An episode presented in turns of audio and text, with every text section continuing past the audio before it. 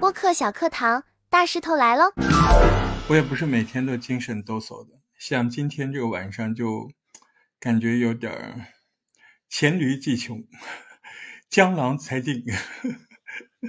本来也不是有才的人，嗯，但是平常还是觉得自己主意蛮多的，或者很多的想法还待于实现。但人的情绪可能就是这样吧，一段时间你就会有一些，嗯，不喜欢自己，或者觉得，嗯，自己做的某些事情，嗯，还不够好，或者说根本就不好，啊，能再好一点吗？我是大石头，欢迎收听我的播客小课堂。呃，今天咱不 PU 你，咱 PUA 我自己。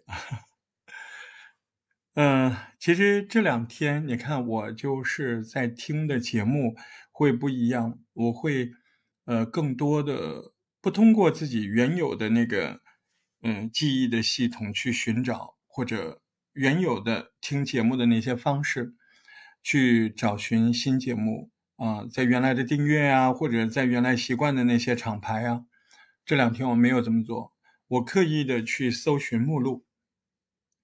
因为其实是会有压力感的，嗯，这个压力倒是真的。虽然我是个很功利的人，至少我自己这么认为啊，但这件事情我没有功利，我只是觉得从原理来说，呃，还是要拓展，要多看一些，多听一些自己没有接触到的东西。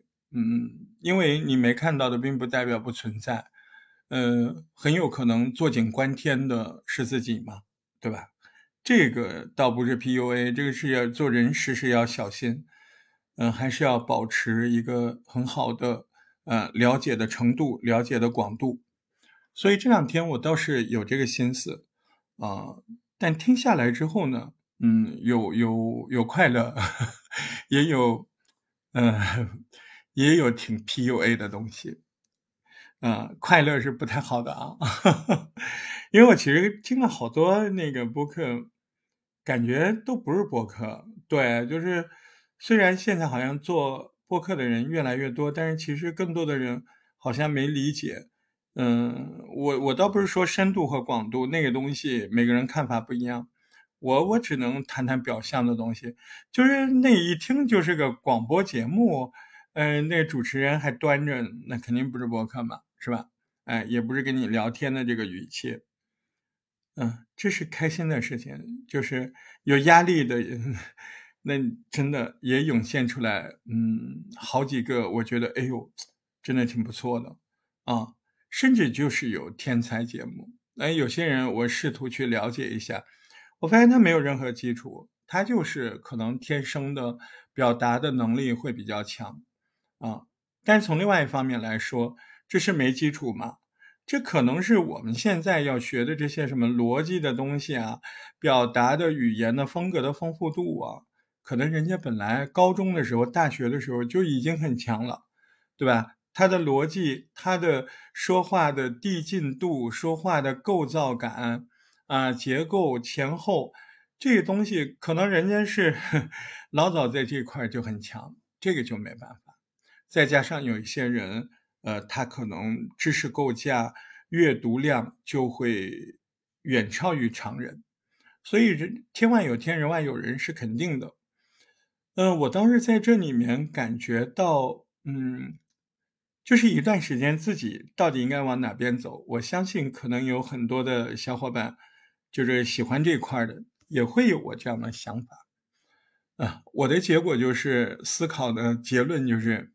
呃，看吧，先把这个最近要搞的东西你把它搞好。你比如说，我最近可能就会另外立一个账号，专门来做一个关于影视方面的这样的播客节目。啊，嗯，这个是有原因的，因为在我现在这个账号里面，其实有一个节目跟影视挂点边，叫《剧毒药品》。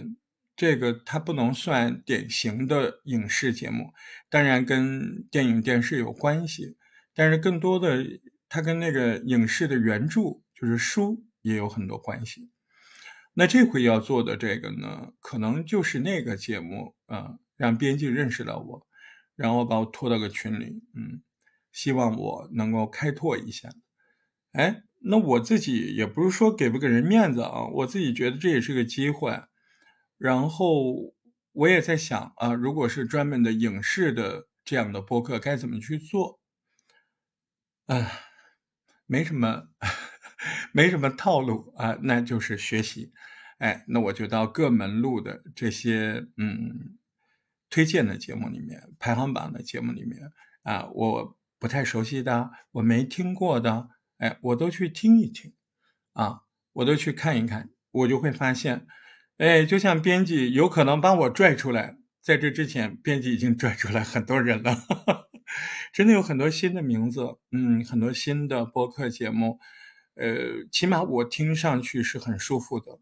嗯，或者说，嗯，不要脸的说，就是我去做，我不一定比人家做的好，啊，这个就是福气，对吧？就是人家各个标准，就在我这种挑剔之下，我觉得人家能达到，那这个就，我这样说有点不要脸啊，嗯，但是在这里面，我就在想，我自己到底应该怎么呈现，呃，这个新的节目，或者跟你分享的是什么？就是当你。也拿到一个这样的呃新的任务，或者你自己有一个新的策划，你会想怎么定位呢？啊，这个节目的特点是什么呢？嗯，我觉得这个问题首先还是得去想一想，您这个节目它什么特点啊？它什么风格？我我不想做那种讨论电影导演拍摄技巧啊什么这些。我我想做个就是普通人都能听懂的，嗯，就就是不要搞那么多电影专业理论的，哎，就是普通人啊，他们说一个电影好不好看，其实有的时候不上升到那些什么复杂的结构啊，反正我自己可能水平不够吧，就是我听了人家说那些电影的，有的说的什么太多专业名词儿啊，什么表现手法呀。我有的时候有点烦，我也偷偷的观察其他人听那些节目。嗯，当然了，如果你未来是想做一个电影工作从业者或者这方面，你可能会不一样。更多的我还是觉得这这电影好不好看，对吧？打动你在什么地方？票价贵不贵？谁演的？这背后有什么好玩的事儿？我想，我想侧重这边，就是素人观众的角度。去把电影别当一门嗯，就是学问去研究，挺累的。